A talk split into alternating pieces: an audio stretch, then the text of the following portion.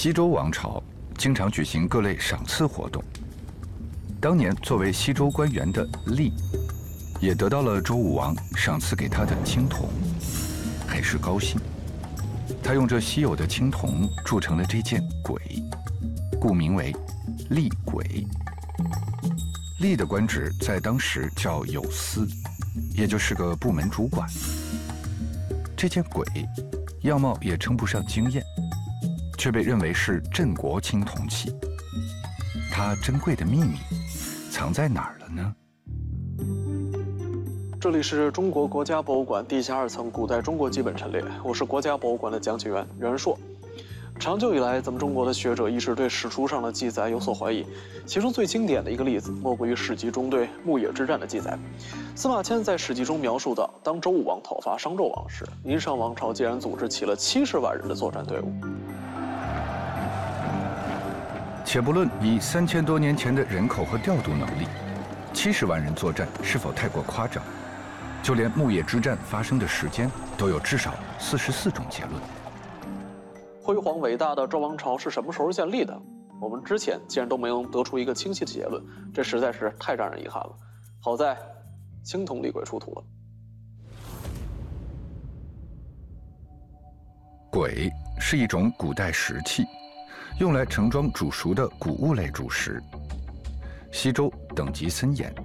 一些用于祭祀和宴享的器物，被赋予了特殊的含义，成为礼制的象征。这就是所谓的“藏礼于器”。天子在祭祀、宴享、随葬时，使用九鼎八簋；诸侯七鼎六簋；大夫五鼎四簋。以此类推，不能越级使用。自此后的三千多年，礼乐成为中国人的思想准则和行为规范，中华民族自愈的礼乐之邦也由此而来。所以，作为西周贵族的常备礼器，簋本身并不十分罕见。厉簋的珍贵，恰是因为底部的三十余字铭文，揭晓了武王征商的时间。铭文开头是这样写的。武王征商，为甲子朝，岁鼎。翻译成现代文，就是武王伐纣战役发生在某年甲子日的早晨。当天岁星，也就是木星，正当中天。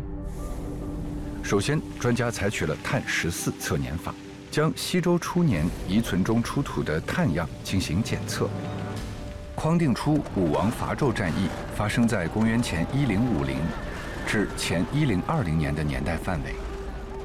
天文学家依据铭文中所记甲子日岁星，也就是木星，在中天的天象，参照国语记载的天象记录，精确计算出武王伐纣发生于公元前一零四六年一月二十日。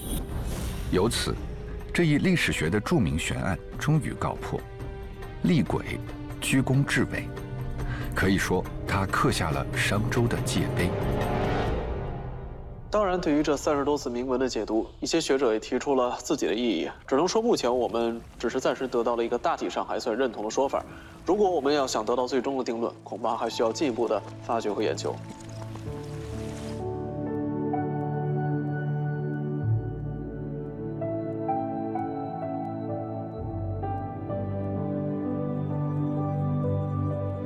其实，对于一个并不从事学术研究的普通人来说，欣喜的不仅是了解到商周更迭的年份，更是拜千年不断的文字所赐。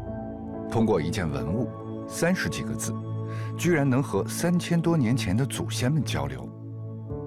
而簋的上半部分形状被现代人用的碗沿袭下来，依然作为石器盛放谷物，被我们捧在手掌。也捧在心上。